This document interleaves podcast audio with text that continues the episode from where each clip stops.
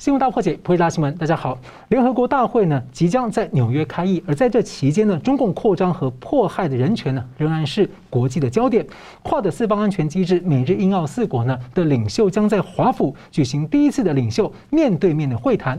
那么美欧亚洲的专业组织呢也将举行十九国专家政要参与的反活摘器官的世界峰会。那么呢，中共方面似乎又有些摆正呢。中共的外长王毅呢访问南韩的时候呢，北韩突然向日本海呢发射了两枚的这个弹道飞弹。那么台湾的这个台湾海峡这个焦点呢，台湾对内呢是在展开军方的汉光防卫演习，而且并且呢这两天会提出新的海空力的增加的一个呃增加的一个升级的预算，而对外方面呢是积极在拓展参与联合国的机会。那美国的两大盟友的领袖是日本首相即将更替，而欧洲龙头德国的总理也将在九月选举更替。那这会影响印太的局势和抗共的联盟的进度吗？那么中共会不会借机来趁隙分化或者挖坑给盟其他的美国的盟友跳呢？我们介绍破解新闻的来宾，资深政经评论家吴家龙老师。主持人好，石板先生好，各位观众大家好。日本资深媒体人石板明夫老师。呃，主持人好，呃，吴老师好，大家好。或者美中领导人呢，今年二月份通话之后，在九一一的前夕第二次的拜习通话。那美军撤出阿富汗的过程战术失误之后，拜登、习近平的通话呢，说是要为双方竞争来进行风险管控。那么通话刚结束就传出呢，美国就是台美的国安高层呢，正在华府会谈，包括中华民国台湾的外长和国安会秘书长，还有海巡署长都在华府会谈。而且呢，传出美国政府考虑让台湾的驻美机构从台北经济文化办事处更名为台湾驻美代表处，而这等同在响应立陶宛的做法，以及响应欧洲议会外委会对台湾关系报告的倡议。那么，这会加速立陶宛效应扩散世界吗？台美官方的态度呢？低调，没有多做评论，而中共持续。制式的跳脚反应，我们先请教嘉荣大哥，您觉得说这个拜习通话，还有台湾住处更名的讨论，还有跨的四方领袖即将在华府见面了，这三个敏感事件的时间点相当的紧接，您怎么看这个美美方这一步的一个外交安排？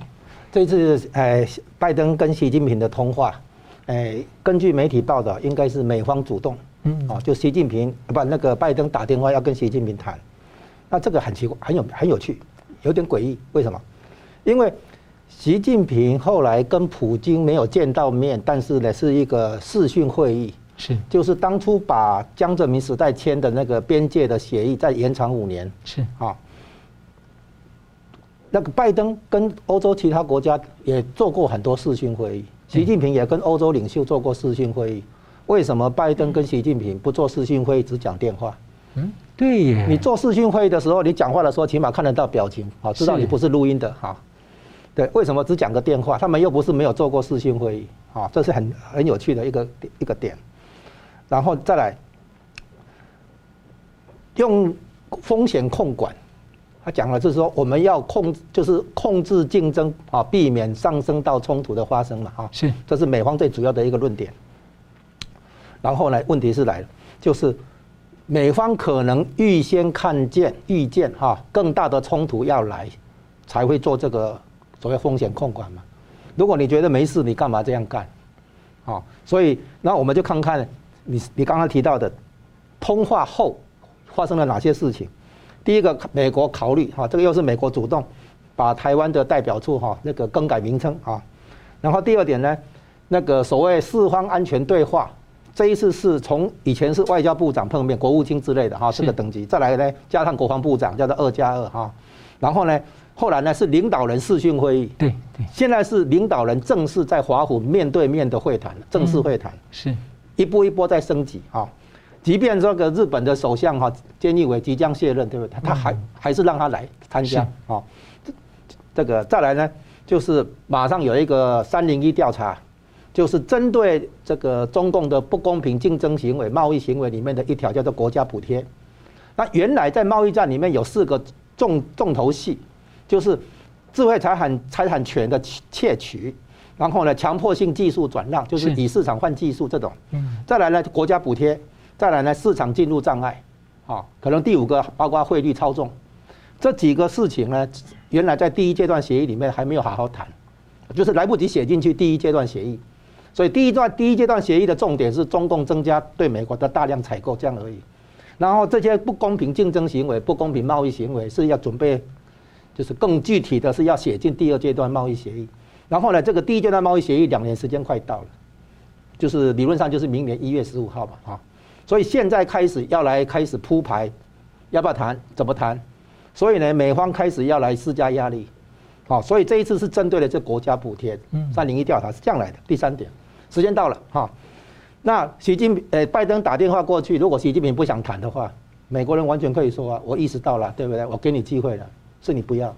好，好，第一，这条第四点，这个九月中旬以来，你大家看得到大规模的军事演习，是。不仅是美国跟日本这个美日安保条约之下的这个演习，而且英国啦、澳洲啦，哈，甚至于有些船船只来自印度了，哈，对，从八月来就就是大规模的、规模扩大的哈的这种演习，对。所以你要看到来说，一个电话后面这么多的那个拉高紧张态势的动作出来，所以呢，我们可以讲哈，这个拜登跟习近平的通话，哦，他第一个先礼后兵，嗯，就是说我后面可能准备对你施加一下更大的压力了，我先跟你打个招呼，看看你愿不愿意谈，然后你不愿意谈的话，我就可以双手一拍，我已经仁至义尽。对，第一个是先礼后兵。算是给你一个机会。第二点的话，美方肯定没有做任何让步，美方是重申立场，等于相当于说重新再画红线。第三点的话，就是美方透过这个会谈，等于在发出最后通牒。我有跟你讲话，我跟我想跟你谈哦，是你不想谈，为什么会这样子呢？因为总统级的高层对话之前，外交部长、国防部长啊、副国务卿、气候他他那个大使。这些工作阶层的谈都没有具体的内容，没有实质的讨论，谈不下去。对，那刚才美国之音就有爆料说，说是白宫方面的官员就有跟媒体说，对方其实并不是建设性的想要谈，就是很多都是宣传性的在处理而已。哎，他不想谈，然后把他把这种会谈当做国内宣传之用啊，对，就是对对对内部做一些交代跟宣传，没有实质的进展，没有具体的讨论啊内容等等，所以呢，最后拜登出来，嗯。看看你是不是会跟我有一些更具体一点的讨论？那当然没有哈。那换句话说，美国就双手一摊嘛，事情到了这个地步了，我仁至义尽嘛。所以从先礼后兵，重新再画一次红线，到给最后通牒，时间快到了嘛。贸易协议的事情，对不对？然后其他，所以美国为了哪怕仅仅是为了促成第二阶段贸易协议的谈判，或者第一阶段贸易协议的检讨跟修正。美国都是回到原来的路数，就是加压力。而且白宫方面好像说，电话里面还谈到要追究那个继续追究这个病毒的源头。啊，那个本来就要做了。对对对。那现在呢？现在发现这个所谓冲突，嗯，美国预先看到可能的冲突，冲突有两个可能性，一个是主动安排的，我我就要冲撞你嘛，哈。另外一个是我被动因应，可能有什么事情发生了，造成我们的冲突。啊，那现在看起来可能是主动的部分有，怎么呢？就是把台湾的那个。驻美机构啊，把它名称叫做台湾驻美代表处这件事情，就是所谓的立陶宛效应的扩大，对不对？哈，不要以后叫做台湾代表处了哈。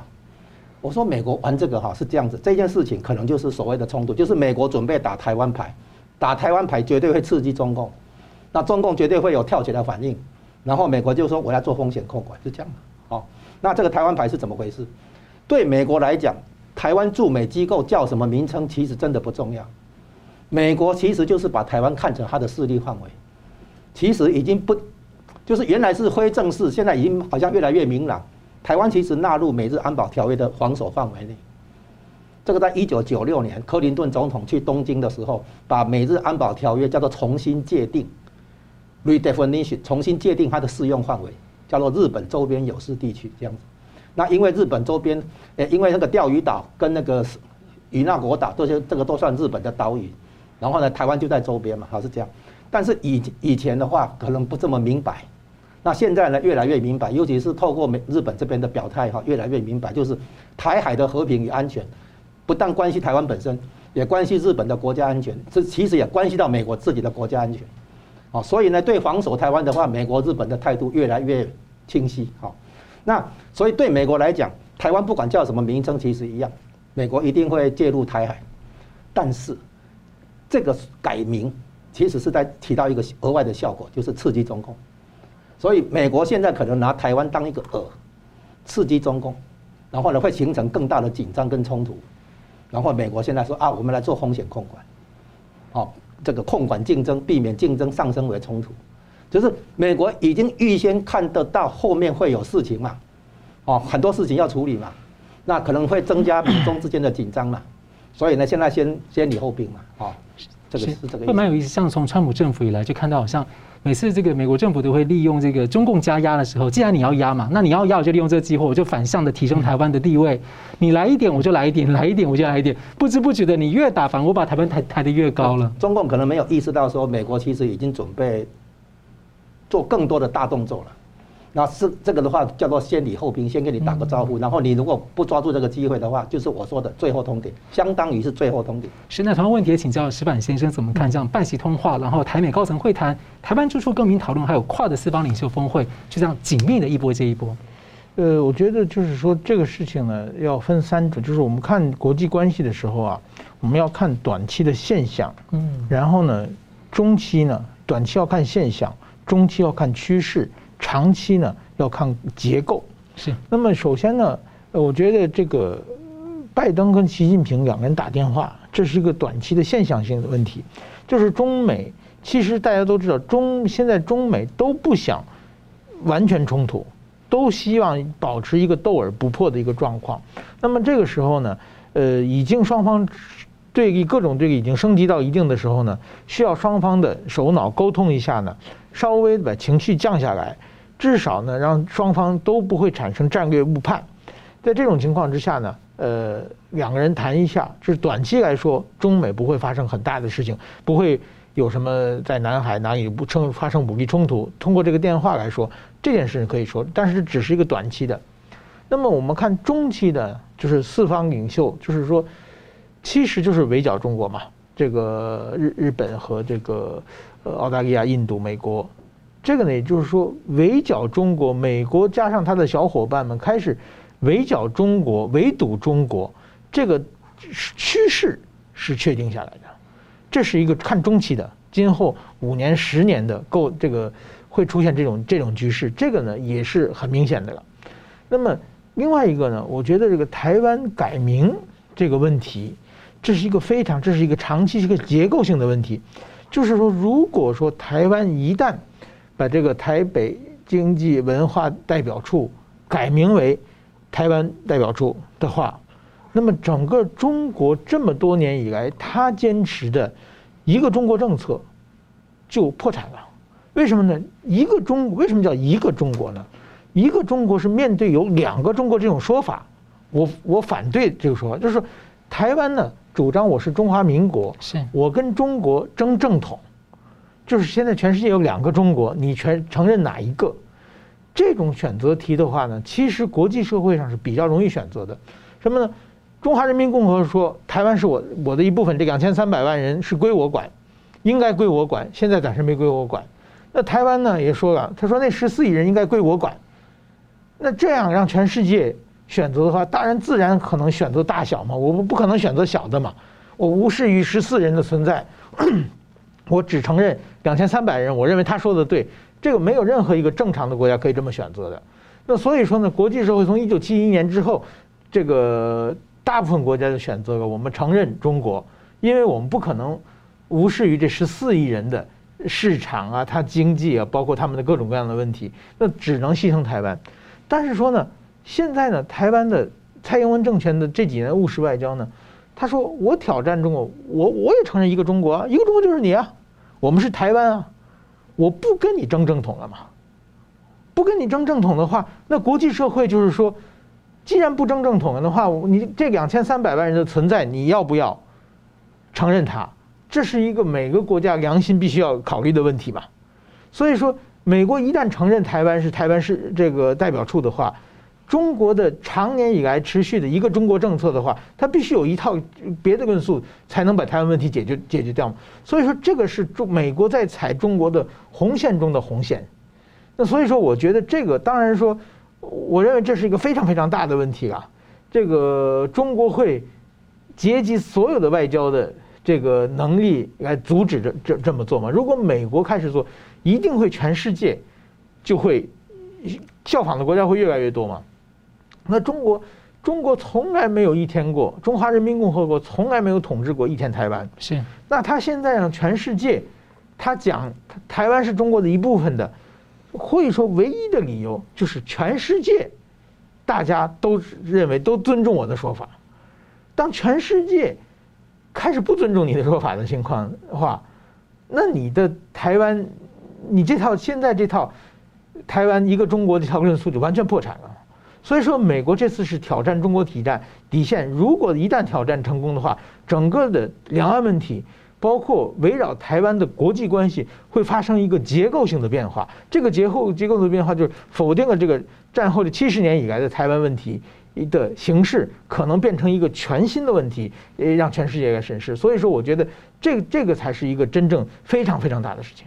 所以这本来是以前是这样中华民国牌，对。搭配一中政策，像蓬佩奥之前就玩的很，让中共很担心，说你给我撤掉那个大使，你是不是想要随时跟我断交的感觉？但现在等于说，我除了中华民国牌被动摆着之外，我台湾牌积极向前，最后两张牌我随时打的几率更高了，所以对中共压迫其实反而更大。对对对对，是。好的，那我们休息一下。我们最近可以看到呢，美国两大盟友德国、日本都是内阁制，而德国跟日本呢，都刚好之前结束了比较相对一一相对一个大概十年的一个首相跟内阁的这个总理都持续长期执政的状况，而现在呢，开始进入一些变化的时候呢，会不会影响到抗共联盟和印太局势呢？我们休息一下，马上回来。欢迎回到新闻大破解。中方的习近平呢，六百多天没有走出国门了。那么，拜登和习近平通了电话不久，德国总理梅克尔呢，即将卸任前呢，也和习近平通了电话，两人谈了些什么呢？美方、德方的说明啊，其实都是非常低调简短。那德方只说两人特别谈了阿富汗的发展，还有对一些议题呢交换了意见，包括就疫情双边关系、经济问题、联合国气候变化大会前的这个国际气候保护，还有其他的国际议题。那相较上呢，中共外交部不管是对美的通话或对德的通话呢，都有比较多的这个说法来提供啊。他说强调这个跟德国是高度互信，也赞赏梅克尔所谓积极的致力。推动德国还有欧洲对华务实合作、友好交往。那强调梅克尔的说法说，欧中投资协定是互利共赢，希望尽快批准生效。不过我们要强调一下，刚刚是中共外交部的说法，很多讯息是不会呈现出来的，比较选择性。那我们看来呢，这通电话似乎呢和拜登跟习近平通话的气氛是有比较多的不同。那德国也即将在选举出新的政府跟总理，让人想象啊，梅克尔这通电话呢是在暗示或期待未来的德中欧中的关系不会呢离开梅克尔的路线太远呢，或者反映到他可能无力阻止欧洲。对中政策走向巨变，而在卸任前希望发挥一些影响力呢？那欧盟的两大盟头啊，在德国之外，法国的马克宏现在看起来暂时还没有成为欧洲的共主，也让人担心。要请教吴老师哦，就是让人担心说，未来欧洲会不会有可能群龙无首，或者说会有一些其他的发展？中共会不会借机来趁虚而入？就这两个议题，你怎么看？诶，中方哈，中共这边一直想把欧洲拉过来，在对抗美国的那个时候哈。希望能够拉住欧洲，拉住那个俄国啊等等。那欧洲跟俄国的话，原来之间彼此有一点紧张嘛哈，安全问题。但是现在两方面呢，好像都被中共争取。那梅克尔呢，当然要卸任嘛哈。那卸任的话，他当然希望他的那个政绩跟政策路线能够延续嘛。哦，这个就跟安倍卸任的时候哈，找那个菅义伟来，有异曲同工之妙哈。就是说卸任的这个首相哈，他。他不希望看到他卸任之后，整个好像被推翻嘛，对不对哈？这个我们可以了解嘛。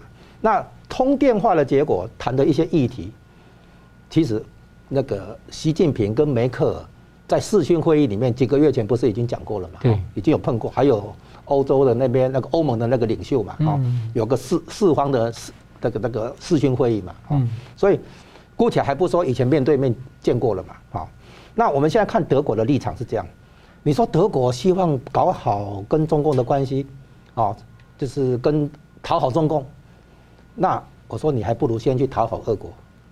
你如果要经营对中国的关系的时候，哈，对不对？从地缘政治来讲的话，欧洲比较直接面对的是俄国嘛。是。那你要稳稳住中共，你还不如先去稳住俄国。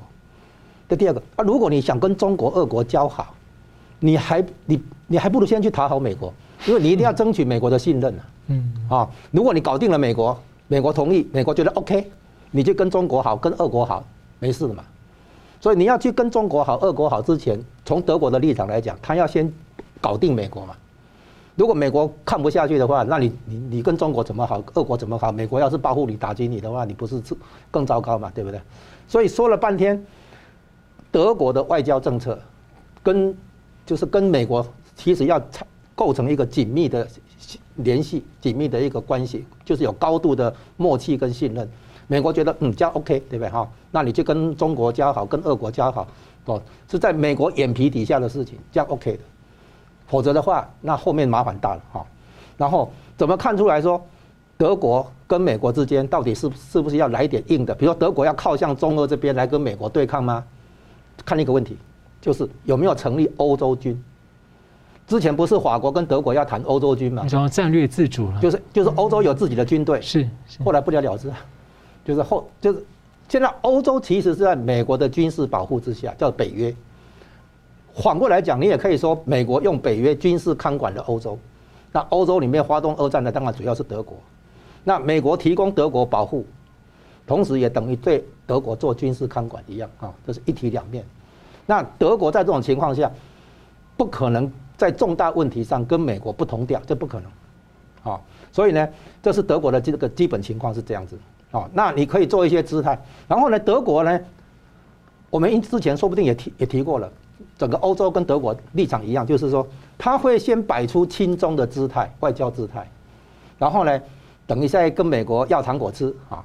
那如果美国来摸摸头给糖果吃的话，那么德国跟欧洲就站回美国这边。那之前跟中中共谈的那些什么友好的什么东西，好像就不了了之。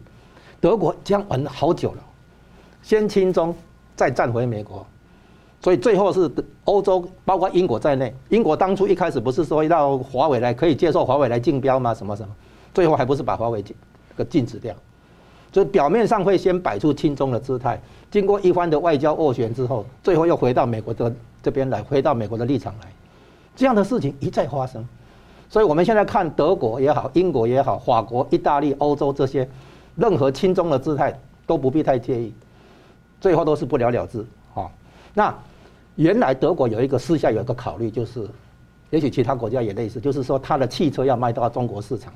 我们就要知道宾士啦，对不对？宝马啦，那个那个奥迪啦，对不对？还有那个福斯，这些都德国汽车厂牌，对不对？他们想要卖到中国市场，所以呢，对中国市场有期待。但是中共最近已经表现出一件事，就是它缺乏足够的外汇储备，所以它呢在砍进口。找理由就这个不买那个不买，哦，对澳洲对那个什么 H and M 啦哈，对不对？运动鞋什么运动用品，他找各种理由在削减进口，所以最近干脆那个不让老百姓出国，不给你办出国的护照，那就是在那个控管他的外汇开支。那在这种情况下的话，德国一直期待能够对中国增加出口，现在这个期待要落空，要失望。所以呢，德国本来是想要从中国那边取得一些经济利益，但是这个经济利益是有限度，就是说必须在政治与军事 OK 的情况下，就是说什么，就是美国跟中共是和解的，美国把中共看成是战略合作伙伴的时候，德国甚至也包括台湾、日本去中中国市场追追逐这个经济利益，这样是 OK 的。当美国跟中共是和解的时候，现在美国跟中共是翻脸了，要对抗了。这个时候，所有其他盟友、美国的朋友们还想继续在中国市场追逐这个经济利益的话，已经不可行。所以呢，不止台湾会撤，韩国在撤，日本在撤，从中国大陆撤出来。其实欧洲也一样。那德国也看出，慢慢的看出来这个世界局势是这样子。所以呢，即便是坐姿态要轻中，大概也没有多少空间可以发挥的。那要卖到中国去的话，那因为外汇的限制。中共应该没有多少太多，没有多少外汇可以让德国来赚，所以德国看一看也没戏唱，对不对？就从外交、军军事、政治的考虑的话，去站回美国这边是当然的事情。是，那我们继续来关心日本的情况。那日本的执政党自民党的总裁九月底改选了，态势逐渐的明朗，三足鼎立。那高民调的前干事长石破茂呢，支持了高民调的阁员河野太郎。那安倍表态支持的高市早苗呢，表态说他想要见台湾的总统这个蔡英文。那上周的节目，嘉龙哥也提出一个比较大的看点，他认为日本在大国博弈下的对外部署啊，会回头影响到日本国内的这个政局。那我们请教石板明夫先生，就是。安倍晋三是罕见的长期担任首相执政，并且对这个日本的外交政策定向，还给印太一个很大重要路线。那你认为说后续菅义伟接任一年多就卸任了，外界关注说会不会回到安倍之前那种首相频繁更替的这个情况？那因为但是虽然我们知道说内阁制强调政党团队了哈，换首相不代表说就换路线，跟外外界想象不太一样。不过毕竟首相更替，大家想说对于这个日本联合美国等等这个印太战略的强化。还有联盟哈，会不会带来某程度一些不确定性？呃，确实，首先这个三个首相，这个三个首相候选人，自民党总裁候选人，他们的政见基本上都发表了。那么怎么说呢？其实是从左到右是非常广的。那么在这种情况之下呢，现在某种意义讲，就是说要不要继承安倍路线这么一种说法。那现在在国民中最有人气的是这个河野太郎，河野太郎呢，他是怎么说呢？他其实在日本的自民党里边属于偏左的，对中国也比较友好的，就是说，呃，某种意义他和安倍路线是有点相反的，但是他在他做过外相，做过防卫大臣，一直是通过自己的推特来直接和这个市民对话，在。一般市民中是蛮有人气的，特别年轻人其中是蛮有人气的。但是说呢，他和这个安倍、麻生这些保守派比较呃，大家是鹰派的政治人物，其实是有很大的距离的。那么就是说，呃，第二个呢，这个岸田文雄，岸田文雄呢，其实就是一个传统的官僚型的，就是说你交给他的事情，他会做得很好。但是说呢，他没有什么太大的魅力，口才也并不是很好，他会很稳重的。那本来呢，就是说，大家认为是岸田文雄和河野太郎两个人之争，但是突然之间呢，安倍首相呢支持出来一个女性候选人叫高市早苗。这个高市早苗基本上在所有政策上完全继承安倍新政这个安倍新这个晋三的政策。他呢今天早上在产经新闻接受单独采访的时候，他说。如果我当选首相的时候，我希望作为首相来见台湾的蔡英文总统。嗯，这个是非常比比安倍都没有做到的事情。是，他提出来了。这高市早苗呢，现在呢，就是说他的知名度相对比较低，他做做过这个只做过总务大臣，呃，就是说在政治资历也稍稍微低一点。他刚刚出来是呃，大概一个星期之前吧，呃，十天之前他的民调的时候，当时河野太郎是百分之三十左右。这个安田文雄是百分之二十左右，高市早苗是百分之四。然后呢，过了一个星期，将近不不到一个星期，安倍表态支持他的话，他升到了百分之八。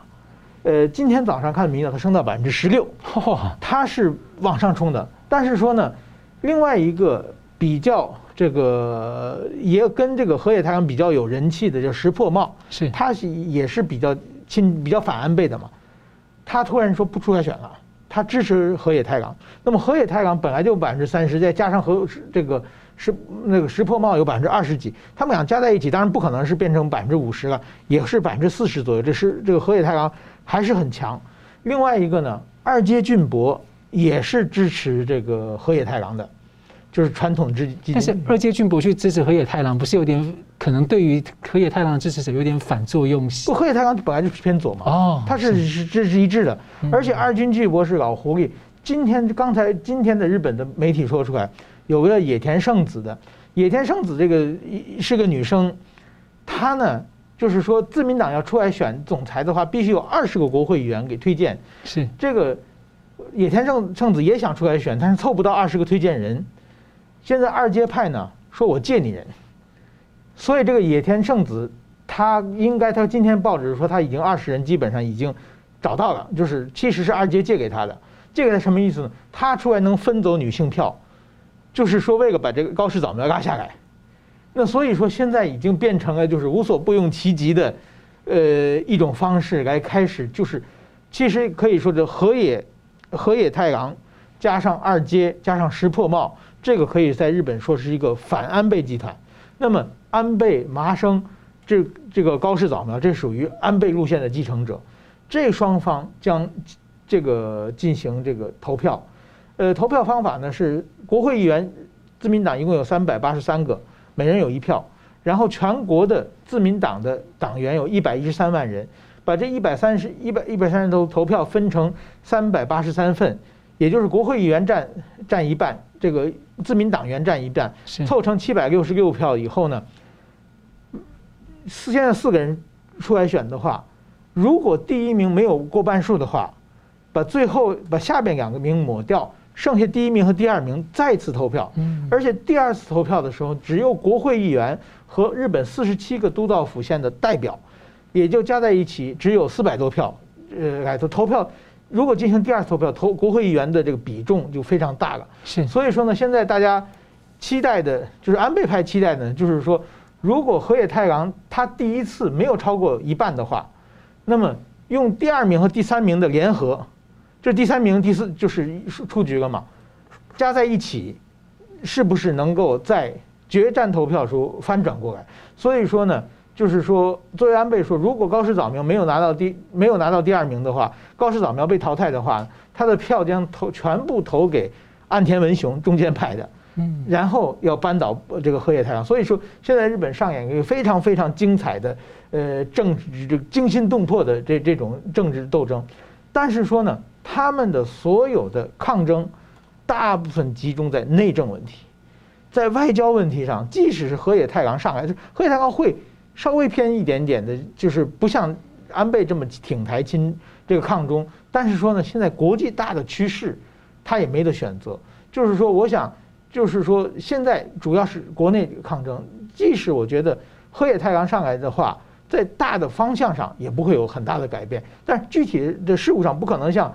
高市早苗说的，直接作为首相见蔡英文总统的事情可能不会出现，但是说，呃，现在呢，呃，还是在日本历史上很少见到这个，到现在为止还看不出来谁会当选。高市早苗到底能不能成为一个黑马，我们都拭目以待。是，好，那我们休息一下，我们继续回来谈一下，在中国大陆的这个地产呢，最大的地产商叫恒大地产呢，现在呢在金融上、经济上呢出现了很多的问题，很多人上街抗争，这对中共维稳呢似乎成了一个一大难题。休息一下，马上回来。欢迎回到新闻大破解。正当中共呢在重提毛泽东提出的所谓共同富裕的时候呢，要整肃这个产业和企业的时候，中国大陆的房地产巨头恒大地。恒大集团的财务危机啊，在快速的暴雷，那出现了像违约啊、延迟兑付啊，还有呢，大陆的各地受害人，甚至他自己的员工啊，都发动了大规模的维权上街。那有评论认为啊，恒大难民上街，这对中共来说维稳的难度可不小。那么，而且呢，恒大暴雷爆在一个敏感的时刻，那背后有什么文章啊，就让人家联想。我们先请教石板怎么看？呃，我觉得就是说，其实恒大呢是中国的，在整个中国最近这个不动产行业啊，其实一直是在吹一个大泡沫。嗯。然后呢，有人说叫击鼓传花嘛，就是谁 谁传到自己手里的花停了嘛。或者还有一种说，在中国投资房地产呢叫拼傻，就是我虽然这个泡沫经济谁都看得出来，我我就很傻。但是我赌有人比我更傻，所以说我现在就买下去，我卖给那个更傻的家伙。但是这么，其实，在这种要控制房价，从胡锦涛的早期就开开始讲，控制这么多年一直没控制上去，这个泡沫越吹越大，越吹越大。到今天，这个恒大呢，终于开始出事，而且恒大过去其实中小型的这个不动产这个开发商倒的也有很多，但中小型没有代表性，恒大是。完全所有中国人都都都知道，因为他有个足球队嘛。我这个广东恒大队是整个横扫中国多少年？因为恒大出得起钱，都是买最好的球员。所以说呢，光凭这一点的话，中国的足球迷都都都知道恒大，而且知道恒大的人非常非常多。恒大就认为他有钱嘛，他这个财大气粗这种印象。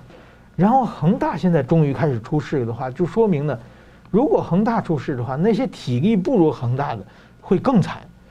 另外一个呢，中国现在呢，就是开发商和银行、地方财政，加上中产阶级，其实是一个多米诺骨牌，是倒个一个大家都会倒。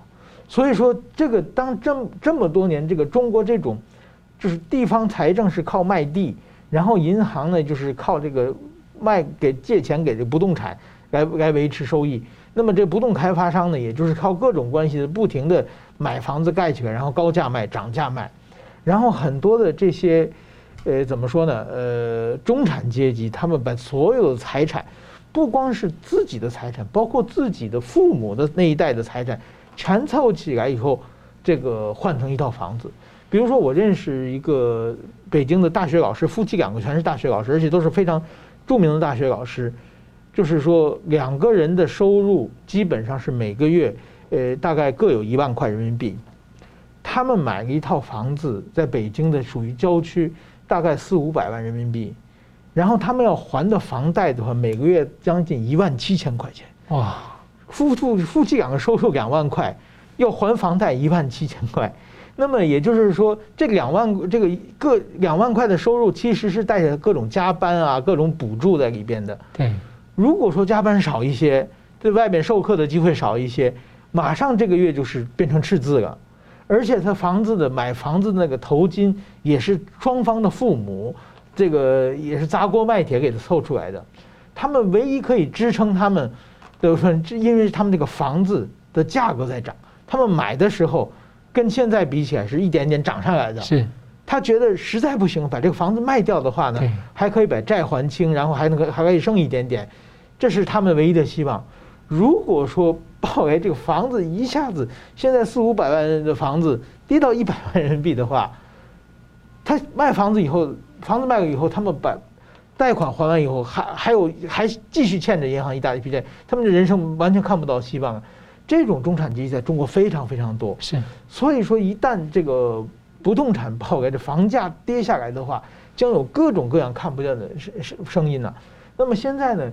习近平呢，就是说，要不管他叫这个总加速师呢嘛，他在把中国的一个一个产业，就是什么游戏产业、中国的教育产业、中国的影视产业，就好像自己拿着一根棒子在家里打家具一样，一个敲碎，又敲碎一个。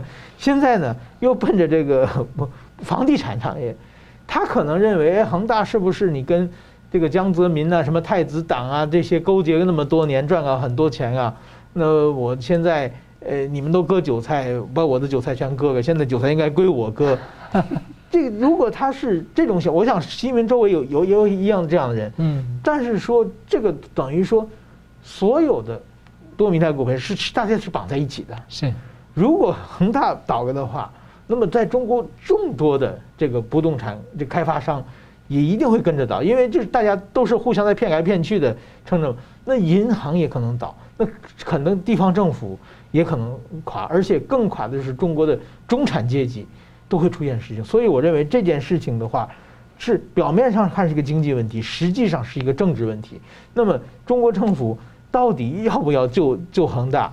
这个还能不能救？这一点呢，我觉得是非常非常重要的呃事情。我们还要观察这几天的动动作。是，而且地方债如果政府的地方债也非常庞大，如果爆掉的话，又延烧到中央啊。对对对对，吴老师怎么看？哎，中国的恒大出事出事情哈，这个我把它称为中国版的雷曼兄弟哈。嗯，这个他们恰好都是房地产危机下的一个结果，一个产一个产物了。好，那这个比喻完全恰当哈。虽然美国跟中国总总有一些差别，对不对哈？但是真的是因为都是因为房地产这个市场出现了危机，导致于大型的雷曼兄弟是投资银行。哦，他有房，因为房地房地产的贷款做了很多金融产品，哈，然后泡沫破掉。那恒大的话呢，虽然不是金融产品那个泡沫破掉，但是呢，它就是直接来自于房地产危机。那么，如果用雷曼兄弟这个角度去看的话，大家就要提高警惕。这个中国版的雷曼兄弟哈也会牵连很大，另一个金融海啸可能要来。好，然后呢，这是第一个观察点。第二个，对中共来讲，他对恒大的态度。就像刚才这个石板先生说的哈，叫做其实救也不是，不救也不是。他如果去救的话，产生两个问题：第一个，能不能救得起来？当初美国要看雷曼兄弟的时候，财政部跟联总会开会讨讨论的结果，发现要花两千亿美元，所以他们觉得金额太大就不救了。没想到后来出事以后，对，国会的第一，国会问那个财政部，你们要多少，对不对？第一笔支票就是七千亿，是吧？两千亿不花，第一笔还不还还是第一笔而已啊，对不对？好，这样子，那第一个能不能救得起来？现在中共觉得恒大这个骷髅太大，可能丢钱下去没有结果吧，哈，所以可能会担心救不起来嘛，救不起来当然就不救了，好，这第一个，第二个，如如果你去救，那么下一个问题呢，就是说，那其他企业有有状况，你是不是也救？其他大型企业如果有状况，不是房地产的哈，如果其他大型企业有状况，你是不是也要救？还有其他房地产事事业，比如说还有万呢什么万万科是吧？还有那个什么碧桂园等等，或者其他的那个房地产事业比较后面的，你要不要救？你不能只救恒大，对不对？你其他企业也要救，这是一个问题。然后因为中共不救它，才会问题整个表面化。为什么？因为恒大完全可以借新还旧，一直拖，一直撑下去，拖下去，把时间争取，就是买时间的，啊，然后慢慢处理他的那些资产，把房子卖了以后就有钱来还。那中共决定不一透过银行不再给贷款，就是不救了以后，那就撑不下去，哈，那危机表面化。所以对中共来讲，哈，是不救不行。为什么？因为他上上面是供应商，要跟他拿钱嘛，哈，然后中间是员工，下面是买房的客户，然后呢还有债权人。买他的那个花的债券，还有呢，那个买他的一些财理财产品，哦，还有呢银行，然后这整个体系的话，你不救崩坏嘛？那你救的话呢，能救得起来吗？救不起来，不一定啊，对不对？所以然后你还得救他以后，你以后其他产业也要救啊，那负担很重嘛，哈，超过中共现在的那个能力嘛。所以呢，中共已经看到恒大这个问题啊，出现了一个典型的危机前的状态，叫做救也不是，不救也不是。左右为难，哈，然后再来下一个问题是这样，恒大据说哈，早就转移财产到海外，啊，然后呢，用的方式最常用的方式就是在海外购买资产，然后当然就把钱汇出去，啊，这是第一个。第二个呢，他这种行为也产生了洗钱的效果，帮那个高官啊，比如说我们用去海外购买资产的名义把钱汇出去。哦，然后呢，这个产生洗钱的这种效果。那许家印自己听说把他个人的钱，哦，就是公司恒大这个公司在海外发行美元债券借美金，然后许家印用自己的钱去买，然后这个些美元债务的话利息都蛮好的。然后现在公司听说已经优先偿还了美元债务，那等于是变相的把许家印的那个借给公司的钱还掉。哦，那据说许家在海外的资产有到两千亿，对，估计是人民币了哈，不是美金哈。那如果是这样的话，那就是说许家印讲的那一句话，就是许家印可以，他个人可以一无所有啊，投资人不能一无所有，那就恰好反过来，就是说那个许家印不至于一无所有，但是投资人几乎确定会一无所有。啊，那恒大并不是只是表面上一个房地产企业，因为在中国的话，很多事情都离不开政治。所以许家印可能背后有某些中共的高层，透过他把财产转移到海外或者洗钱这些事情，他也不是一个单纯的只是在做房地产生意。然后最后一个大大的一个宏观视野就是，恒大在为中共的宏观政策背锅。我为什么这样讲？第一个哈，贸易战带来出口的不利吧？啊，出口的部分哈，一点八亿人到两亿人，他的就就业出问题，然后他的。所得就出问题，他的那个还这个房地产债务的这个能力就出问题，所以贸易战会影响到就业跟所得，就影响到消费者去还还还贷的这个能力嘛，所以会出现违约嘛，哈，这是这已经是第一个嘛。那背后一个更深的一个宏观政策是什么呢？就是从那个金融海啸以后，那个温家宝时期不是推了所谓四万亿嘛，哈，那总而言之，在美国搞那个量化宽松的情况下，中共更搞量化宽松。中共老是去说美国大印钞票，美元要贬，其实他印的钞票更严重。中共大印钞票的意思就是在推动债务型经济，就是用债务来推动经济增长，啊，用债务来做消费啦、投资啦、公共建设那种债务型的那个增长。那如果基本面不好的话，那就很危险。债务型增长的话是这样哈，你印钞票如果造成的成长率够的话，这个 OK。但是呢，一旦整成长慢下来，那就问题了就来了。现在的问题就是因为贸易战的结果，整个经济再加上疫情，整个经济下来，经济下来的结果呢，那个很多的那个客户、投资人就没有办法去缴钱嘛，然后就房地产这边就就也问题就表面化嘛，哈，所以在以债养债这种经济模式的推动下，它已经凌驾了出口导向的经济模式。中共自己大印钞票、大放水的结果，把债务经债务型经济撑起来。其中一个典型的就是用房地产来撑住经济。然后现在房地产因为盖了很多空屋，经济效益也没有，你盖的房子并不见得真的卖掉啊。然后就变成那个鬼城，对不对哈？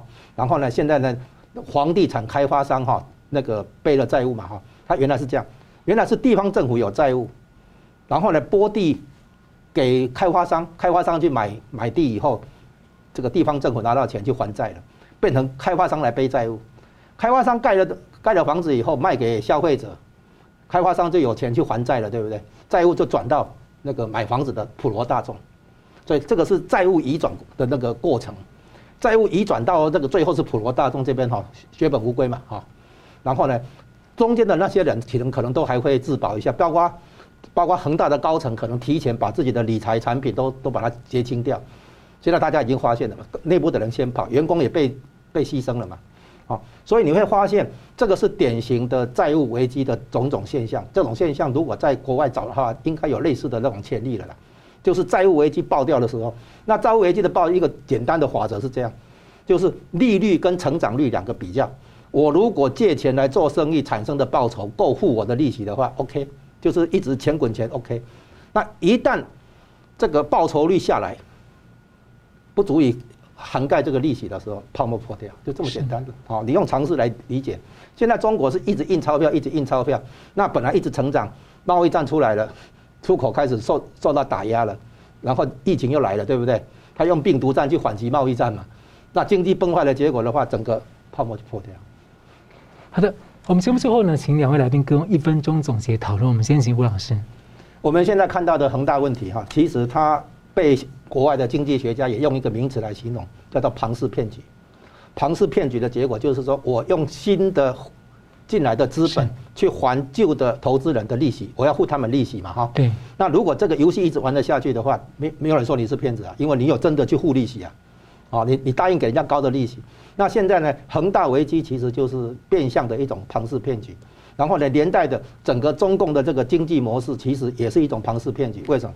它是以债养债，用债务来推动经济发展。这个模式最后维持不下去是肯定的，所以我们现在要担心的是中国的雷曼兄弟事件爆发之后所造成的骨牌效应，所造成的对金融市场的冲击、对亚洲经济的冲击、对全球经济的冲击，这个才是我们现在要特别关注的地方。听起来庞氏骗局也很适用在中共的政治模式，我觉得。好了，那个石板先生怎么看？我觉得现在就全我我最近深深感到，我觉得我们现在生活在一个大时代里边。是不是什么叫大时代呢？就是说，呃，从八十年代末九十年代初苏联解体以后，全世界进入了这个全球化时代。同时呢，在这个时候呢，邓小平呃有南巡讲话，中国进入了改革开放的加速的时代。这两个凑在一起的话，中国成了最到现在为止这三十年以来最大的受益者。中国的经济成长，中国的经济奇迹，这个确实是变成全世界经济发展一个巨大的马达。当然说，中国为了这个经济发展付出了很多很多的，这个有很多的这个透支的地方嘛。是，但是说大概在十七八年前，习近平中国出来一个习近平，他要向全世界挑战国际秩序，要想自己变成这个世界的霸权。但是这场挑战从最近我们明显看到已经开始失败了，已经开始在国际上围剿中国的这个大格局已经形成了。开始做一些乱七八糟的动作了，在这种时候，我们一定要不要选，一定要看清事实。所以说呢，我想说什么呢？最近国民党在选党主席，这个我们可以作为反面教师。现在你押宝押到中国，绝对是一定会输得血本无归。所以说，这是我想所有全世界人都要看到这个教训。是好，非常感谢两位来宾精辟的分析，感谢观众朋友的参与。新闻大破解，我们每周三五再见。如果您喜欢我们的节目呢，请留言、按赞、订阅、分享，并开启小铃铛。那么，感谢各位呢长期对我们的支持。新闻大破解团队呢将持续为您制作更优质的节目。